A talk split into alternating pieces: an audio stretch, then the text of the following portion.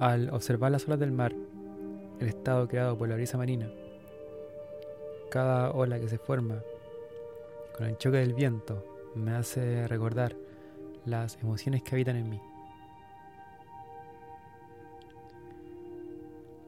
A veces despierto con calma, contemplación y serenidad. Me es fácil conectar y escuchar lo que siento. Y a veces me encuentro en un estado agitado y tormentoso, en donde las emociones toman control de mí y casi no sé cómo decidir.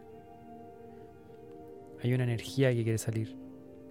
Si es que no ayudo a que salga de mi cuerpo, mi piel como un órgano sensitivo va a manifestar lo que estoy sintiendo.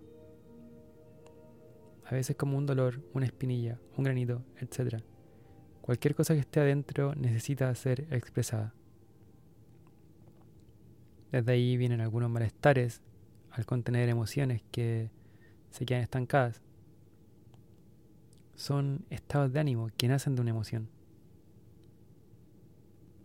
Hay mañanas que me despierto bloqueado por algo que pasa por mi cuerpo. Al mismo tiempo, esa tensión se refleja en mis relaciones, ando más irritable. El cuerpo y la mente quieren comunicarse, y en esos casos me alivia mucho hacer ayuno y tomar agua por la mañana. Pero a veces esa sensación la cubro con un café, con una comida, con música. Me junto con alguien y lo único que estoy haciendo es crear más adicciones que me quitan mi energía. Mi cara cambia, me peleo con todos. Pero ese día sabía que algo me pasaba y decidí hacer un break. Escuchar esa sensación que pasa por mi cuerpo. Es fácil. Me tomó media hora. Un poco de movimiento, entrenar, hacer algún deporte, estirar el cuerpo. Creo que cada uno tiene su terapia, es muy personal respirar y escribir, encontrar emociones que se guardan en ti, no se ven, pero si ves el aura, es como soltar todo el barro que está acumulado hasta quedar más liviano, irradiando una nueva luz.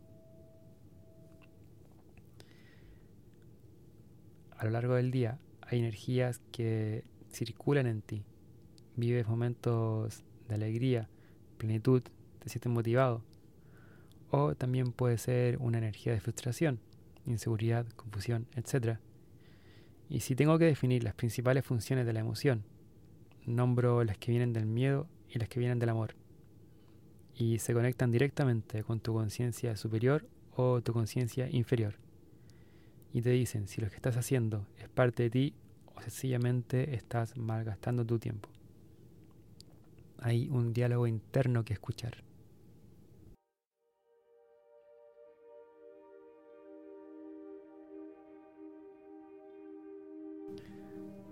Ahora te explicaré cómo no ser dominado por las emociones.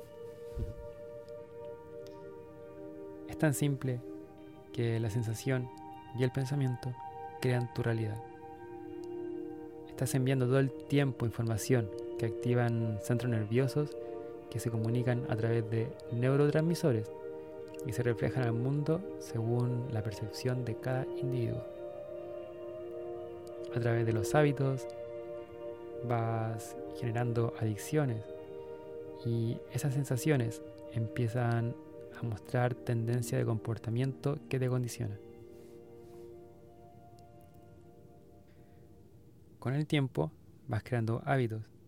El cuerpo se hace adicto a la sensación y empiezas a generar tendencia a un comportamiento que te condiciona. Por lo tanto, al querer un cambio se hace muy difícil porque el cuerpo te va a pedir la sensación y terminará dirigiendo a la mente. Y sentimos que no hay poder de decisión y quedas atrapado en tu propia conducta.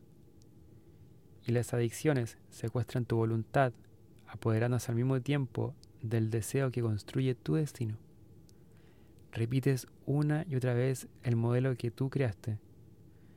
Entras en un territorio de dependencia. En consecuencia, a la emoción que te domina. Y comienza la misión. Rescatar la mente que está atrapada en el cuerpo. Lo primero es identificar ciertos hábitos. Identifica la señal que estás enviando. Identifica el resultado que estás obteniendo. Y para la mente es difícil salir de ahí, porque ella misma se ha hecho el problema y tiene el cuerpo esperando la señal. Y te hace sentir desmotivado, cansado y sin voluntad. Para cambiar esos estados de ánimo que no te permiten avanzar, hay que recurrir a espacios supramentales, que sería tu subconsciente, en donde la mente ordinaria no tiene acceso. Si te ves como un ser que habita en múltiples dimensiones, es salir del concepto espacio y tiempo. Imagina que no existe la hora. Olvídate del lugar donde estás, cierra los ojos y respira profundo.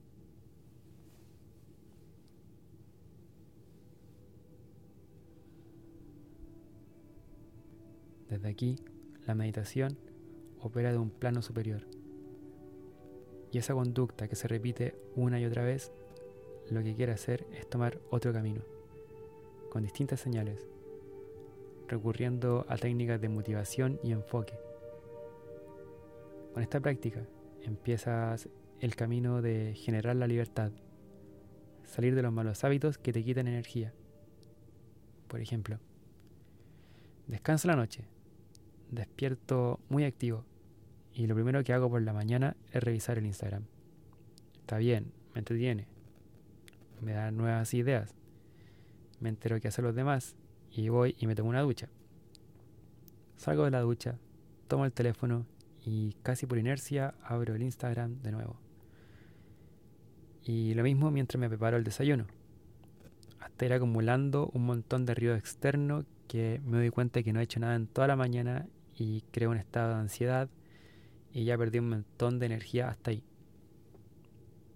Lo que la práctica de la meditación hace es entrenar y observar el mecanismo que ocurre en el cuerpo, que está más allá del campo físico. Más adelante comentaremos cómo funciona el cuerpo en distintas dimensiones. Por mientras, entrenamos la mente, enviamos señales al cuerpo para que se quede quieta, quieto. Se rompe el hábito de fumar, de comer demasiado, de alguna droga innecesaria o cualquiera que sea. Tú mismo eres el testigo que comienza a tener la autoridad de tus movimientos. Dominas otro nivel de conciencia desde la meditación, desde este nivel superior que actúa contra un nivel inferior. En este proceso de desaprender, rompes el mecanismo neurótico y adictivo y las memorias que han estado en mí sin reconocer. Le damos un respiro. Le damos un espacio para vaciar. Enviamos señales positivas de acción y coherencia con tus deseos. Creas un estado de integración. Una vez que adquieres esta práctica, puedes comenzar a crear un proyecto de vida desde un plano superior, utilizando el cuerpo como una herramienta de la conciencia esta es la primera etapa. Solamente observa desde dónde vienen tus formas de actuar. No cambies nada, solo observa.